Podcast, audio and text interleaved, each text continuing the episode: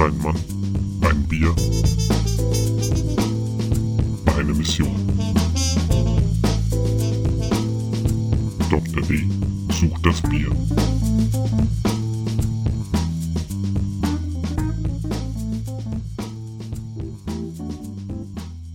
Hallo und herzlich willkommen zum aktuellen Bierstudio mit eurem Gastgeber Philipp Diver. Und wie ich bereits in der letzten Folge angekündigt habe, gibt es diesmal eine Themensendung. Und zwar geht es heute um alkoholfreies Bier. Warum jetzt ausgerechnet dieses Thema? Ähm, ist ganz simpel. Ich mache gerade ein Dry February, also ich trinke diesen Monat keinen Alkohol. Warum? Habe ich einfach so beschlossen. Während andere schon den Dry January aufgegeben haben, fängt der Doktor erst richtig an. Nö, es ist einfach, ich habe beschlossen, ich könnte es mal wieder machen und ähm, ich verzichte jetzt nicht komplett auf äh, Bier. Ich trinke noch alkoholfreies Bier. Meine aktuelle Droge der Wahl ist dabei das Distelhäuser alkoholfrei. Und äh, heute werden wir so ein bisschen in den ganzen Themenkomplex reingehen. Zunächst aber wollte ich noch zwei kleine Sachen erwähnen. Und zwar war ich mal wieder auf Reisen. Einmal in Göttingen, da gibt's auch einen sehr schönen kleinen Craft Beer Shop namens Bottles. Ist auf Maps einmal als Spirituosenladen eingetragen und einmal als Biershop. Ist ganz nett, netter kleiner Laden, schön thematisch geordnet. Die, die eben da auch, äh, also die, die da gearbeitet hat, auch sehr nett für Schwarz zu haben. Und dann war ich noch in Linz im Biertempel, auch ein sehr ordentlich sortierter Laden. Und ähm, ja, da habe ich jetzt keinen Schnack angefangen. Ähm, weil ich einfach nicht so viel Zeit hatte, aber auch in dem Laden war ich schon mal. Es ist im Prinzip ein sehr netter Laden. Also wenn ihr da mal seid, guckt mal vorbei. Gut, kommen wir zum Themenspecial zurück. Heute ist auch eine kleine Premiere für mich, ähm, denn das hier wird ein Zweiteiler. Das liegt daran, dass das Thema ziemlich komplex ist und wir können da auch sehr schön zwei große Themenblöcke machen. Ähm, weil es liegt auch einfach, also mit liegt es aber auch daran, also ich war schon ganz gut in der Zeit der Vorbereitung, habe bloß dann so auf den letzten Metern festgestellt, ähm, zum Beispiel gerade gestern war ich dann auch ziemlich durch, äh, dass mir das Wort Pervaporation nicht so ganz leicht von der Zunge geht und ich es vor allem noch nicht erklären kann. Deswegen fangen wir heute mit dem einen Themenkomplex an und werden dann mit dem anderen Themenkomplex äh, in der nächsten Sendung weitermachen. Die wird dann keinen ganzen Monat dauern. Ich werde versuchen, das nächstes Wochenende nachzuholen. Ähm, einfach, was ich aber schon mal an die Hand geben kann, was ich hier bisher gelesen habe, waren verschiedene Reviews zu dem Thema, unter anderem von Mangindan in 2018, Beverage Dealcoholization Processes Past, Present and Future von Jakowski in 2018 Non-Alcoholic Beer Production and Overview. Dann auch Alcohol-Free Beer Methods of Production, Sensorial Defects and Healthful Effects von Sopravandi in 2010. Und äh, während ich das dann so alles durchlas, fand ich dann noch ein paar andere Primärquellen, die ich sehr interessant fand, die ich aber auch noch nicht gelesen habe, wie zum Beispiel, ähm, wo haben wir es denn? Wo ist es denn? Da ist es ja gar nicht. Verdammt. Warum ist es nicht da? Sauerei. Ähm, da muss ich ja mal kurz klicken. Und zwar zum Beispiel Bioflavoring by Non-Conventional Yeast in Sequential Beer Fermentation, was in diesem Themenkomplex auch ganz interessant ist. Und wo ist es denn das letzte? Ah, Beer Molecules and its Sensory and Bio, äh, Bio, Biological Properties, a Review von Humia. War auch sehr interessant, wurde auch sehr oft zitiert. Ähm, wie gesagt, wir werden das noch alles abhandeln, aber heute soll es erstmal so um den großen Überblick gehen. Grundsätzlich ist es so, alkoholfreies bzw. Niedrigalkohol, Bier wird immer interessanter. Das sieht man auch, ähm, dass die Paper unter anderem auch angeben, wie der Suchbegriff also immer öfters vorkommt. Das kann man ziemlich sehr schön darstellen. Ähm, es ist so, man ist sich grundsätzlich einig, dass nicht alkoholisiert, also äh, entalkoholisiertes Bier beziehungsweise niedrigalkoholisches Bier durchaus ähm, ja, gesundheitliche Vorteile hat. An dieser Stelle kommen wir jetzt auch zu einem kleinen Spoiler. Und zwar Alkohol ist ein Zellgift. Im Übermaß genossen überwiegen grundlegend die Nachteile. Es ist, es ist einfach so, Alkohol in niedrigem Maß genossen kann einen durchaus positiven therapeutischen Effekt haben. Allerdings ist dieses therapeutische Fenster nicht besonders groß, soweit man weiß. Also das heißt im Prinzip, wenn man nur eine ganz bestimmte Menge Alkohol trinkt während der Woche, dann hat man einen leichten Vorteil, was so Herz-Kreislauf-Krankheiten angeht. Aber wenn man nicht in dem Fenster ist, hat man dann eher Nachteile. Also wenn man über dem Fenster ist, also wenn man einfach zu viel trinkt, dann haben wir eher das Problem, dass wir natürlich, ja, Entzündungseffekte haben. Gicht ist auch ein ganz verbreitetes Problem bei Biertrinkern. Ähm, und äh, natürlich, was wir nicht außer Acht lassen wollen, Verkehrsunfälle, wenn man einfach wirklich viel zu viel getrunken hat. Ist einfach so. Deswegen hat man sich überlegt, weil Bier hat wirklich ein paar sehr gute Inhaltsstoffe. Und jetzt hatte man sich wirklich, also da ist man schon länger am Überlegen, das ist jetzt nicht erst seit gestern und aber gerade natürlich im Zuge der Selbstoptimierung und dass eben einfach viel mehr Leute jetzt auch wirklich Sport machen und also auch Intensivsport machen, hat man sich überlegt, okay, wie können wir denn diesen, ich sage jetzt mal, unerwünschten Inhaltsstoff aus dem Bier rausbekommen? Weil es ist so, hier enthält verdammt viel, viele B-Vitamine, unter anderem Folsäure, B6 und B12. Ähm, es enthält sau viele äh, Mineralien, Calcium, Phosphor, Magnesium, Eisen, Zink, Hochkalium, Niedrignatrium, Selen. Deswegen steht ja auch auf vielen Flaschen, also vielen Al Flaschen alkoholfreien Bieres auch gerne isotonisch. Dazu kommen natürlich auch aus dem Hopfen äh, Phenole, Flavinoide, die neuroprotektiv bzw. onkoprotektiv, also krebshemmend wirken. Und was mir noch nicht so ganz klar war, ist, dass Bier durchaus auch ein wertvoller Lieferant von Ballaststoffen ist. Das wusste ich echt noch nicht so. Ähm, ja, aber scheint so zu sein. Insofern wäre es natürlich schon saumäßig interessant, weil wir haben hier ein Produkt, ein Fermentationsprodukt, was verdammt viele wertvolle Inhaltsstoffe hat und eigentlich nur einen, von dem wir nicht so viel brauchen.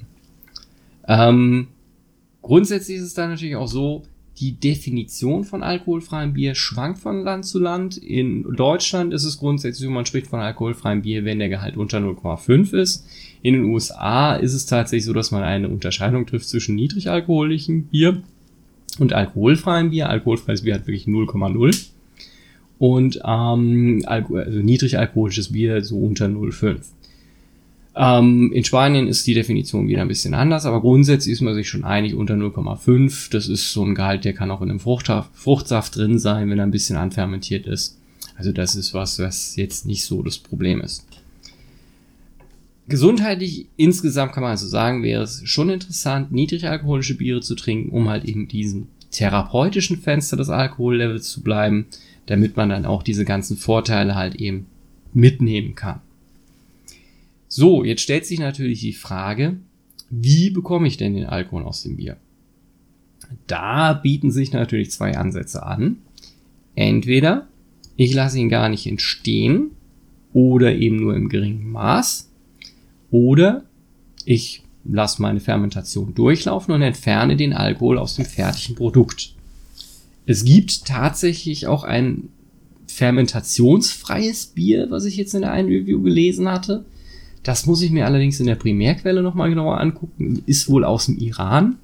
Also interessant war sowieso, dass ähm, die Hälfte der Reviews, äh, ja, also grundsätzlich, wo die Bevölkerung, wo die Reviews herkamen, jetzt nicht so viel Alkohol trinken insofern erklärt das aber auch vielleicht, warum man das macht. Genau, also, wie gesagt, wir haben eben die Möglichkeit, entweder wir lassen den Alkohol gar nicht entstehen oder wir entfernen ihn aus dem fertigen Produkt. Heißt Prä- oder Postproduktion. Jetzt haben wir bei der Präproduktion, also wir lassen entweder gar keinen Alkohol entstehen oder nur wenig, haben wir verschiedene Varianten. Wir können entweder den Maischprozess verändern, dass wir zum Beispiel Hochtemperatur fahren, so dass nur die Alpha-Amylase aktiv ist. Das heißt, am Ende ist der Zuckergehalt der fertigen Maische beziehungsweise der fertigen Würze so, dass nur sehr wenig Alkohol entstehen kann, weil immer noch relativ viel Zucker überbleiben, die die Hefe nicht verwerten kann. Dann gibt es natürlich die Möglichkeit, vielleicht schon mal gebrauchte, gebrauchtes Getreide zu verwenden, so dass wir gar nicht so viel Zucker eben im Ansatz drin haben oder, oder ähm, Malz, so dass letztendlich wir das auf der normalen Temperatur fahren können, aber trotzdem halt nur wenig verwertbare Zucker am Ende haben. Dann gibt es noch die Cold Water Extraction. Da muss ich ehrlich zugeben, das muss ich nochmal nachlesen, das habe ich noch nicht ganz verstanden. Ähm, ja, aber wie gesagt, grundsätzlich gibt es die Möglichkeit, schon im Maischprozess ein, Einfluss zu nehmen, so dass wir am Ende halt eben, ich sag mal, eine Zuckerpopulation bekommen, die für die Hefe nur bedingt verwertbar ist. Gut, dann wäre natürlich als nächstes die Variante, dass wir den Fermentationsprozess ändern. Das können wir über verschiedene Methoden erreichen. Hier werden wir auch einen kleinen Exkurs machen, denn wir können natürlich eben viel über den Hefestamm machen, den wir verwenden. Andererseits gibt es noch äh, gibt's auch ähm, Varianten, dass man die Hefe immobilisiert und quasi Kontaktzeit äh, mit dem Medium, das man fermentieren will, verringert, weil auch immobilisierte Hefe anders fermentiert. Ähm, hier gibt es dann auch etwas, das nennt sich dann auch den Cold Contact Process. Ähm, man kann auch zum Beispiel über Druckveränderungen auf den Fermentationsprozess Einfluss nehmen. Man kann, wenn man ein sogenanntes Microbubbling mit CO2 macht, kann man auch eben den Fermentationsprozess beeinflussen. Und ganz klar, eigentlich fermentiert Hefe ja unter Luftabschluss. Was man natürlich auch machen kann, ist, dass man das Ganze belüftet. Eine andere Variante ist natürlich, dass man irgendwann die Fermentation einfach stoppt, bevor es komplett durchfermentiert ist. Dadurch kann man natürlich auch weniger Alkohol bekommen. Ähm, grundsätzlich ist es bei all diesen Varianten so, dass man meist dann sehr süße Biere erhält, weil immer noch viel Restzucker eben im Al Alkohol, äh, nicht im Alkohol, äh, im fertigen Bier verbleibt. Also das nennt sich dann auch die, ähm, die Paper sprechen hier von einem Würzegeschmack, also What Taste. Ähm, das liegt einfach daran, wir haben sehr viele Zucker drin, die nicht verwertet werden, die wir aber schmecken können. Das ist natürlich dann, ja, also ist es für mich auch zum Beispiel ein Makel, ich, für mich scheitern viele alkoholfreie Biere daran, dass sie sehr, sehr süß sind, meiner Meinung nach. Ähm, deswegen, ich suche gezielt solche, die eben relativ hopfig sind. So, dann haben wir noch die Variante, dass wir eben den Hefestamm wechseln. Dass wir gar nicht zum Beispiel Saccharomyces äh, cerevisiae nehmen oder Bruxellensis oder was man da halt eben auch so nehmen kann, sondern wir können ja auch eine Nicht-Saccharomyces-Hefe nehmen. Hier ist es jetzt zum Beispiel auch die Sache, man könnte also entweder einen kompletten Nicht-Saccharomyces-Stamm nehmen oder man verwendet einen veränderten Stamm. Und hier machen wir auch den kleinen Exkurs, weil zwei wertvolle, ähm, sag mal, Themenkomplexe in dem Bereich sind Bioprospecting oder auch synthetische Biologie. Was ist jetzt Bioprospecting? Dumm gesagt, Bioprospecting sagt, ich finde eine Hefe in der Natur, isoliere sie und arbeite damit. Wenn die Hefe natürlich die Eigenschaften hat, die ich möchte. Da gibt es schon ein paar ähm, Varianten, die man gefunden hat, die auch sehr interessant sind. Ähm, allerdings ist es natürlich auch so, dass man dann normalerweise immer noch auf Saccharomyces zurückgreift, weil man dann eine sogenannte Mixed-Fermentation macht, also einfach eine gemischte. Äh, meist liegt es einfach daran, wenn man nur mit der nicht Saccharomyces Hefe arbeiten würde, würde man einfach nicht komplett fermentieren können. Die schaffen es einfach nicht. Ähm, man kann natürlich auch eine reine nicht ähm, äh, Saccharomyces-Fermentation machen oder man kann natürlich auch auf natürliche Weise entstandene Mutanten nehmen. Wobei da müsste man jetzt wahrscheinlich schon wieder in die synthetische Biologie geben. Mutanten entstehen zwar relativ schnell, fallen aber so normalerweise nicht so auf. Also Mutanten muss ich natürlich dann wieder aus der eigentlichen Urpopulation dann isolieren und dementsprechend natürlich dann auch hochziehen. Ähm, grundsätzlich ist es aber so, es gibt auch Saccharomyces-Hefen, die relativ wenig Alkohol herstellen.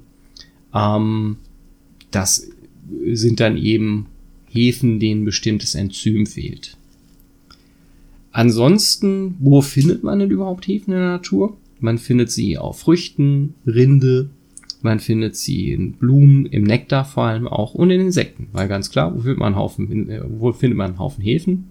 In Bienen. Ähm, das sind dann sogenannte autochtone Hefen, also die man halt eben an diesem Ort findet. Ähm, es ist tatsächlich aber so, dass viele von diesen Hefen eher noch für Wein angewendet werden. Wenig für Bier, vor allem also auch nicht für niedrigalkoholische Biere. Man nimmt sie eher noch so für den Geschmack. Also eher fürs Aroma, weil die dann zum Beispiel halt auch Milchsäure produzieren können oder halt andere Aromen. Es gibt aber viele interessante ähm, Hefestämme, die schon Verwendung finden. Das werde ich dann wahrscheinlich auch in der nächsten Folge noch, also im zweiten Teil noch mal ein bisschen aufbereiten. Wir haben hier zum Beispiel halt eben Corolla spora, wir haben Hansenia spora, Candida, wir haben Matschnikovia, Pichia, Lachansea, Schizosaccharomyces und natürlich auch Brett. Also Brettanomyces. Wie gesagt, die sind jetzt nicht per se für alkoholfreie Biere, aber je nach Hefestamm kann man sie auch für alkoholfreies verwenden. So, dann mache ich mir noch mal gleich eine Notiz, dass ich das nicht für die nächste, für den nächsten Teil vergesse. So, das wäre halt eben die Variante, die man beim Bioprospecting hat. Wie gesagt, ich finde eine Hefe, die halt eben dem, was ich brauche, entgegenkommt und benutze die dann. Synthetische Biologie heißt im Prinzip, ich baue mir eine Hefe und programmiere sie so, dass sie nur das tut, was ich will. Es wird auch gerne angemerkt, dass synthetische Biologie wirklich so ein Lingo hat wie manche Programmierer. Also es geht wirklich darum, dass ich versuche, meine Hefe zu programmieren. Da gibt's dann zum Beispiel auch das Yeast 2.0 Konsortium. Da geht's eben wirklich darum, eine rein synthetische Hefe zu bauen und die dann halt eben dementsprechend zu verwenden. Also quasi, ich würde jetzt sogar mal vermuten, dass man da auch eine Art Neutralhefe bauen möchte also eine mit einem minimalen genetischen Code, in dem man dann alles einbauen kann. Gibt ja auch schon die ersten rein synthetischen Bakterien, die wirklich auch nur Minimalgenom haben, also einfach nur so, dass sie leben können. Ähm, also hier ist natürlich dann auch einfach die Variante, dass man halt sagt, okay, ich habe im Prinzip einen Minimalcode und dann baue ich da das ein, was ich will. Ist an sich eine schöne Sache. Ähm, wie kann ich das jetzt machen? Ähm, eine Variante, die auch so im YIS 2.0 Konsortium sehr, also sehr begehrt ist, ist das sogenannte Scramble-Verfahren. Das ist ein induzierbares Verfahren, das zu, einem radikal, zu einer radikalen Umstrukturierung vom Hefegenom führt und das in Diamond and Becker von 2012 beschrieben wird. Ich muss mir das ganz ehrlich ansehen. Ich muss sagen, ich fand das sehr interessant, bin aber jetzt noch nicht ganz so weit. Ähm, ansonsten grundsätzlich ist es natürlich so, was das Ziel der ganzen Geschichte ist, dass ich sogenannte Desirable Traits, also Eigenschaften, die ich als vorteilhaft erachte, in die Hefe einbringen möchte. Ähm, das Paper, in dem ich das gelesen habe, setzt sich auch, ich sag mal, in einem Teilkapitel damit auseinander unter dem, ich sag mal, unter dem Titel The Customer is always right. Der Kunde hat immer recht. Also es geht wirklich darauf ein, dass ja eigentlich, also auch zum Beispiel was das Bioprospecting angeht, dass das ja der Wunsch des Konsumers ist, also des Konsumenten ist, quasi eine Art natürlicheres Produkt zu er erhalten. Weil ich sage jetzt mal, die gebräuchliche Hefe, also die Reinzuchthefe ja schon ein Stück weit artifiziell ist, also künstlich, wo ich das jetzt nicht so eng sehen würde ich finde es persönlich sehr interessant, Wildhefen zu verwenden, aber man muss ganz klar sagen, es hat natürlich schon seinen Grund, warum sich das so durchgesetzt hat. Eine Wildhefe muss nicht funktionieren und es kann auch einfach sein, dass sie halt einfach auch nicht wirklich lange durchhält. Ähm, grundsätzlich ist aber bei der synthetischen Biologie das größte Problem, A, die gesellschaftliche Akzeptanz dazu zu finden, weil es sind in meisten Fällen ganz klar genetisch veränderte Organismen. Man, es ist ja auch zum Beispiel so, CRISPR-Cas, was ja auch die letzte Zeit durchs Dorf getrieben wurde, also die sogenannte Genschere, die meiner Meinung nach gar nicht so super genau ist. Ähm, auch das wurde ja wirklich, wenn man diese Methode verwendet, wurde das ganz klar so identifiziert, es ist jetzt was, das einen genetisch veränderten Organismus herstellt. Ähm, wie gesagt, also auch allein durch dieses Grundurteil ist es einfach so, man sieht, die gesellschaftliche Akzeptanz für genetisch veränderte Organismen ist immer noch niedrig. Und was natürlich dazu kommt, ist, dass wenn ich sowas eben auch in einem Bereich einsetzen möchte, wo ich die Produkte wirklich an Konsumenten dann weitergebe, wie ich das ja beim Bier tun würde, dann habe ich natürlich auch eine Vielfalt an staatlichen Regularien zu erfüllen. Es ist bis dato so, dass es bisher nur zwei zugelassene Hefestämme für Bier, die GMOs sind, in den USA gibt, die zugelassen sind, dass man damit Bier für Menschen herstellen kann. Das ist einmal die Hefe von Denby, die ich in Episode 7, wie mir vorhin auffiel, schon mal vorgestellt hatte. Und dann gibt es noch eine andere Hefe von L'Allemand, die mal gar nicht so, also wenn ich es richtig im Kopf habe, sorgt die nicht für eine Aromaveränderung, wie das die Denby-Hefe tut, sondern die sorgt dafür, dass ähm, bestimmte Stoffwechselprodukte nicht so arg, also äh, dass der Level niedrig bleibt, weil die unter anderem äh, quasi krebsfördernd wirken. Aber so ist der Stand der Dinge. Deswegen ist es aber durchaus interessant, weil synthetische Biologie könnte natürlich bei der äh, Herstellung von alkoholfreiem Bier natürlich sehr, sehr helfen. Beziehungsweise man könnte zum Beispiel eine Hefe züchten, die halt dann auch wieder den Alkohol direkt verstoffwechselt und keiner was, keine Ahnung, was weiß ich, zu Essigsäure umwandelt, wenn ich ein Sauerbier haben möchte oder irgendwas anderes. Also der Möglichkeiten gäbe es viele, aber ganz klar, also wenn wir jetzt nochmal die beiden Methoden miteinander vergleichen, beim Bioprospecting haben wir meistens das Problem, dass wir immer noch auf Saccharomyces als Stammhefe zurückgreifen müssen, weil einfach die Gäreffizienz nicht besonders hoch sein muss oder halt eben auch einfach die Stabilität der Hefe in der Lösung nicht besonders hoch sein muss. Andererseits haben wir hier natürlich eine sehr natürliche Art, eben neue Wege zu beschreiten, aber es muss halt nicht funktionieren. Und auf der anderen Seite haben wir halt eben ein Verfahren, was relativ präzise sein kann, ähm, aber wo halt einfach die gesellschaftliche Akzeptanz noch nicht gegeben ist, wobei man, denke ich, sagen kann, es wäre wahrscheinlich das genauere Werkzeug, um alkoholfreie Biere herzustellen. So, damit möchte ich dann auch schon mal den Themenkomplex Präproduktion abschließen und zum ersten Teil der Post-Production kommen. Ähm, es ist grundsätzlich so, bei der Postproduktion wird der Alkohol aus dem fertigen Produkt wieder entfernt. Grundsätzlich kann man sagen, das ist nicht besonders schwer. Alkohol aus dem fertigen Bier rauszukriegen ist absolut kein Problem.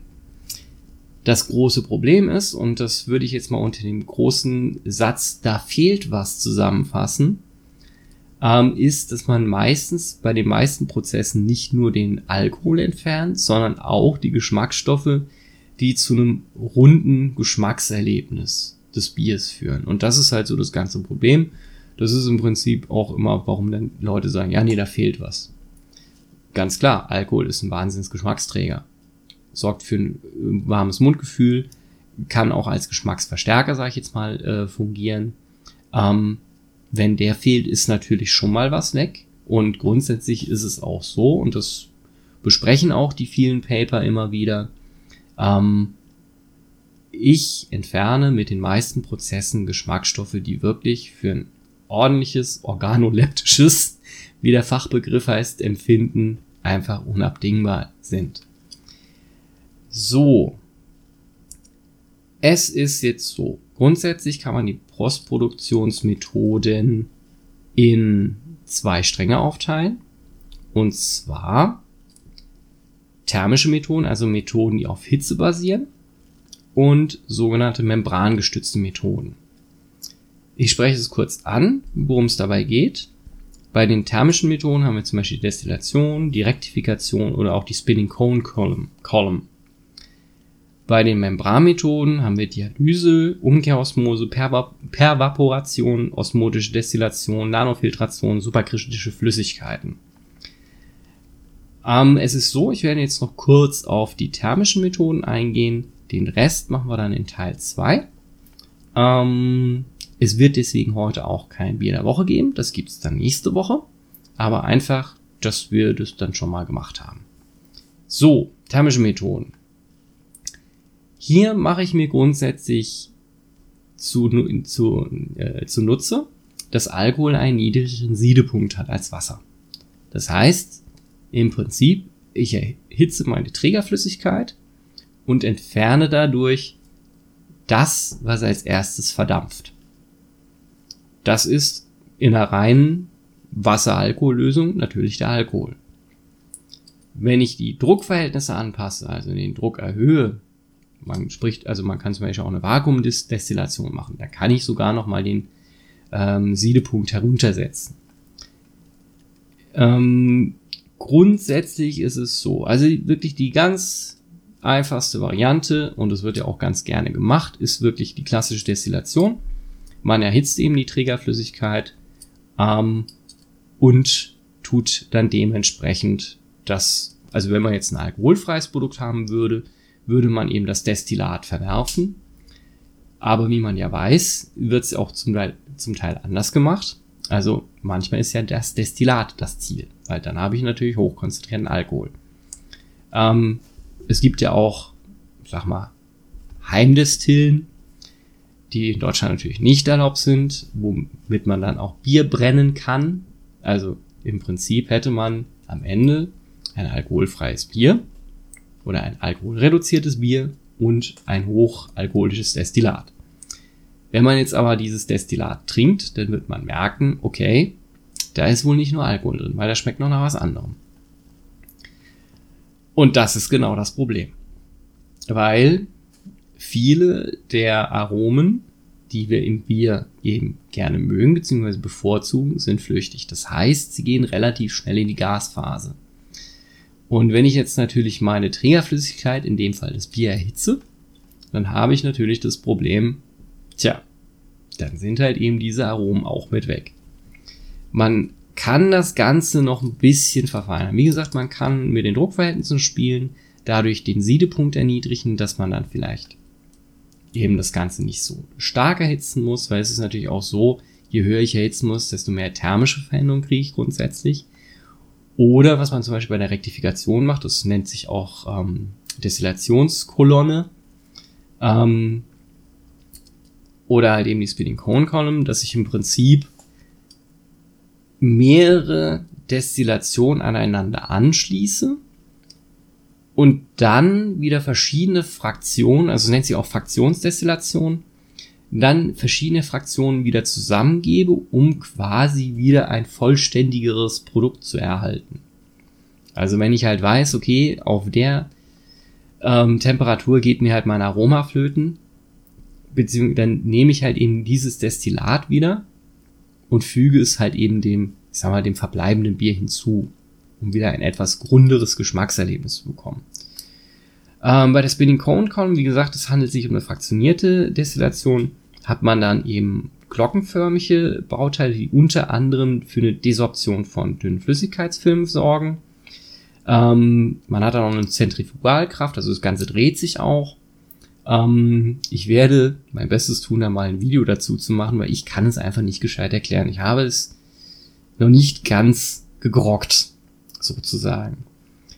Ich weiß, auf jeden Fall macht man sich hier zunutze, dass man dann eben dünne Flüssigkeitsfilme hat und das sogenannte Stripping Medium, also das Medium, das eigentlich letztendlich dann den Alkohol entfernt oder auch die ganzen anderen Aromen oder Destillat, Destillate, die man haben möchte, ist Dampf. Es hat den Vorteil, man braucht wenig Energie, weil grundsätzlich sind alle thermischen Methoden verdammt energieintensive.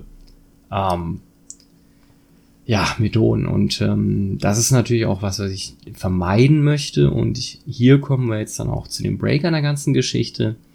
Denn es ist so, membranbasierte Methoden brauchen alle weniger Energie. So, jetzt zuletzt, äh, zu guter Letzt würde ich noch ankündigen. Also was gibt's denn überhaupt an alkoholfreien Bieren, die ich in Erwägung ziehe fürs nächste Mal? Es gibt das viel gelobte über Normal Null. Es gibt dann auch noch der Kapitän von äh, Kehrwieder. Und was ich auch noch ganz gerne mag, was ich wahrscheinlich auch trinken werde, ist von Wolfscraft das brutal alkoholfrei. Es gibt natürlich auch noch ein Berlow äh, von Berlow 1, das ist, heißt das Naked. Ähm, da war ich jetzt nicht so begeistert davon. Es ist mir persönlich zu süß gewesen. Es gibt auch von der Inselbrauerei eine ganze Reihe an alkoholfreien Bieren. Das war jetzt gerade im Sommer. Unter anderem auch ein Saison. Die sind, sage ich mal, okay. Man kann tatsächlich die Stile erkennen. Ähm, ich hatte es bloß schon mal in einer früheren Sendung erwähnt. Sie sind mir einfach viel zu teuer für das, was ich dann bekomme. Okay. Wenn ihr mir einen Vorschlag machen wollt, was ich denn probieren soll, dann schickt mir eine Mail an philipp at dr-durstig.de. Dann nehme ich das gerne auf und werde auch versuchen, das umzusetzen. Denn zu guter Letzt habe ich noch die kleine Eierschaukel der, Wo Eierschaukel der Woche, wie das andere so gerne nennen. Ähm, ich habe nämlich mal wieder auf meine Metriken, Metriken geguckt und war doch überrascht zu sehen, dass ich gerade im letzten Monat 88 Downloads hatte und mittlerweile schon bei insgesamt 1800 Downloads bin. Ähm, das ist für mich Wahnsinn. Also finde ich Wahnsinn. Ich weiß, es ist im großen Ganzen des Internets nicht viel, aber für mich ist das schon ein wahnsinniger Erfolg und ich freue mich sehr darüber und möchte mich auch ganz insbesondere bei meinen Hörern der ersten Stunde bedanken. Denn ohne die hätte ich das Ganze wahrscheinlich gar nicht weitergemacht. Insofern vielen Dank nochmal. Gut, damit wären wir jetzt dann am Ende von Teil 1, wie gesagt, nächste Woche geht's, gibt's membrangestützte Methoden und was ich noch aus den anderen Primärquellen ziehen kann. In diesem Sinne, bis dahin, stay thirsty und ciao.